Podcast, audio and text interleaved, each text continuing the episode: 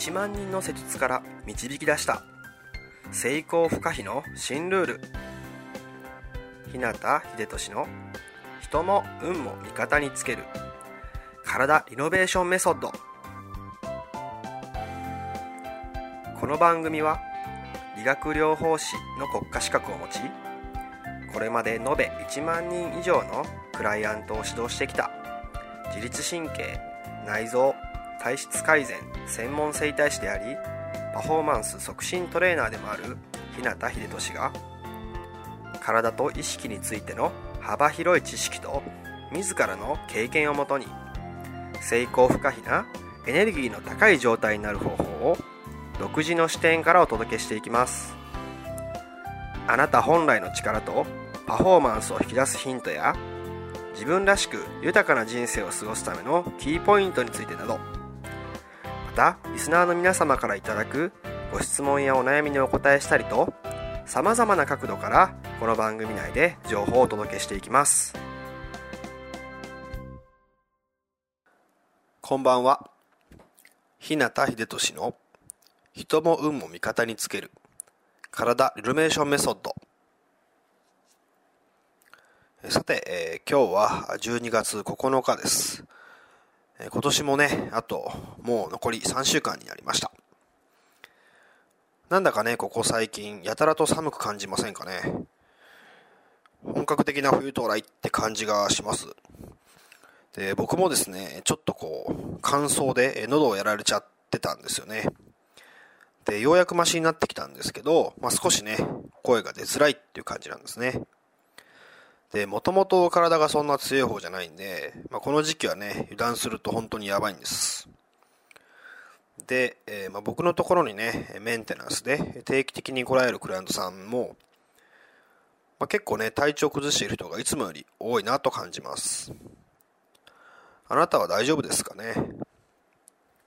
まあ忘年会がね、増えてきたりして、もういつもよりね、ちょっとハードなスケジュールになりがちな年末のこの季節。まあね、忙しいんですけど、楽しい時期ですしね。まあ、そんな時に風邪でダウンなんてことにならないように、まあ、ご注意くださいね。さて、えー、前々回からですね、人生を100%自分の思い通りにデザインするゴールデンルールというテーマでお話ししています。このルールを意識して毎日を過ごしていれば、ほぼ100%の確率で人生が勝手に良い方向へと進んでいく。そんなルールがですね、実は5つあるんです。それで前回はその2つ目をお伝えしました。覚えていますかね？もしね、まだ聞いてないよって人は、前回の分をすぐにチェックしてみてください。で、今日は3つ目のルールになります。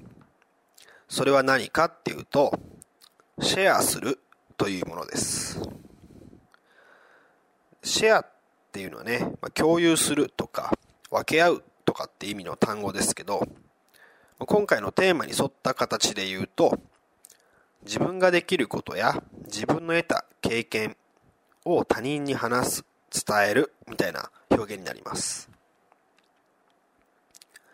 シェアっていうとね、最近、まあ、かなり身近なっていうか、割と当たり前に使われている言葉ですよね。例えば Facebook とかで投稿をシェアするっていうのがあったりとか、まあ、友達とかとね、同じ家に一緒に住むシェアハウスなんていうのね、今はもう普通によくありますよね。まあ、そんな風にここ数年でシェアっていう言葉は生活にね、馴染みのあるものになってるんじゃないかなって気がします。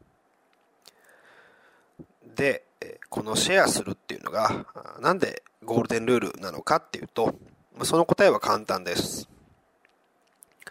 それは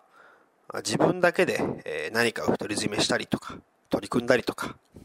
自分一人でいろいろ頑張るよりも、それを他人と分かち合うことで一人では得られないものが手に入るからです特にさっきも言ったような自分ができることとか自分の得た経験っていうような形のないものを他人に話したり伝えたりして誰かとシェアするっていうことが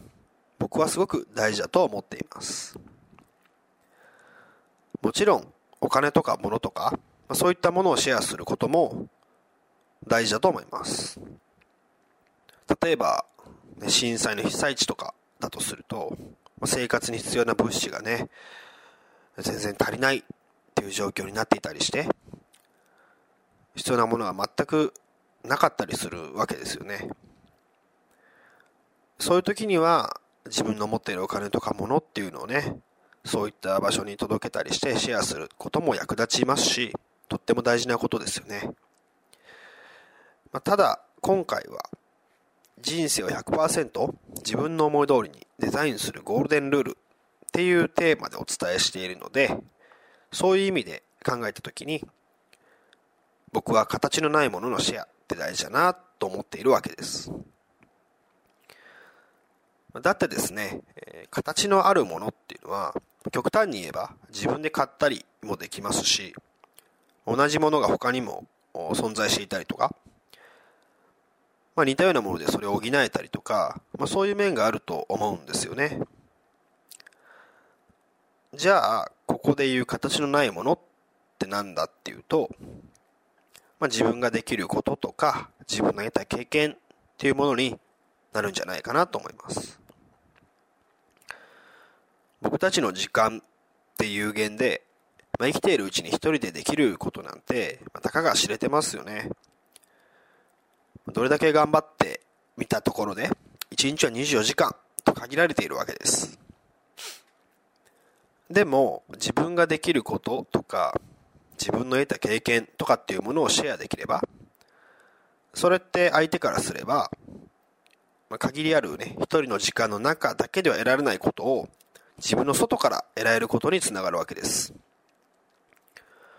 これってすごくないですかね？だって自分はね、できるけど相手ができないこととか、自分はできないけど相手だったらできることとかをお互いに補い合えるっていうわけですからね。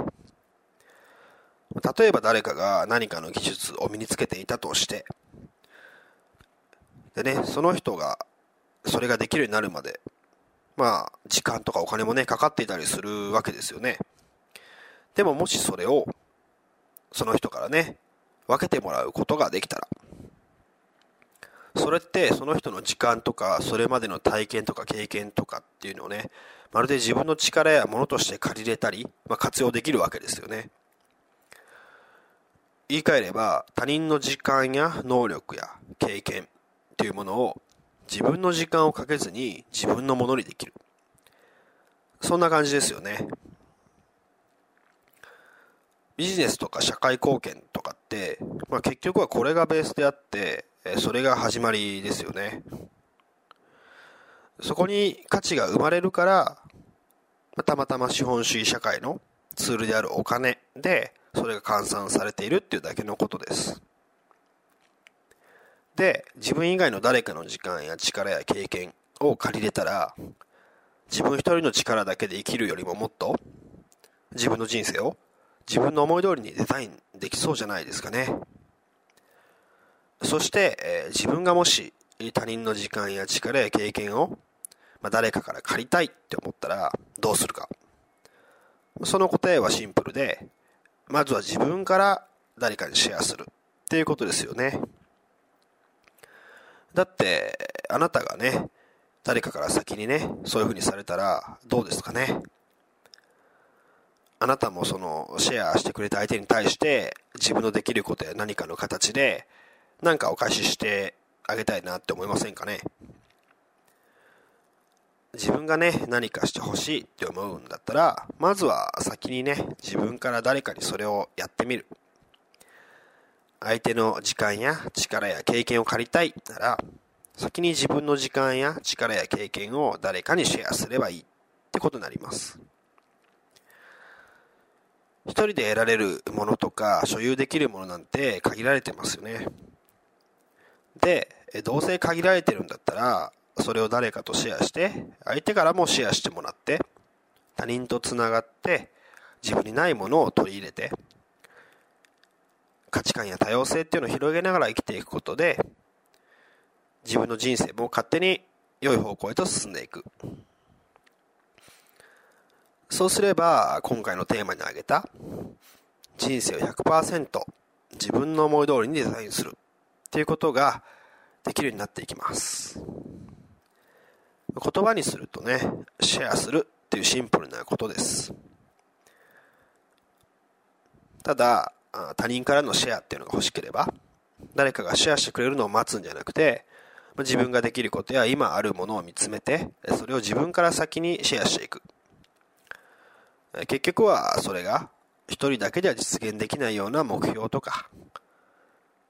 理想のねライフスタイルを実現していくためのある意味でね最短ルートかもしれないですね。ということで今回は人生を100%自分の思い通りにデザインするゴールデンルール3ということでシェアするということについてお伝えしました。次回はですねこれに続く4つ目のルールについてお話しします。今日のね3つ目のルールとも連動するものなのでこれもね人生をうまくいかせるためには欠かせないルールになってますぜひ楽しみにしていてください。それでは今日はこの辺で。自分の人生を豊かで価値のあるものにしたいなら、体を置き去りにはできません。良くも悪くもあなたの体と意識次第。また明日もエネルギーの高い一日を過ごしましょう。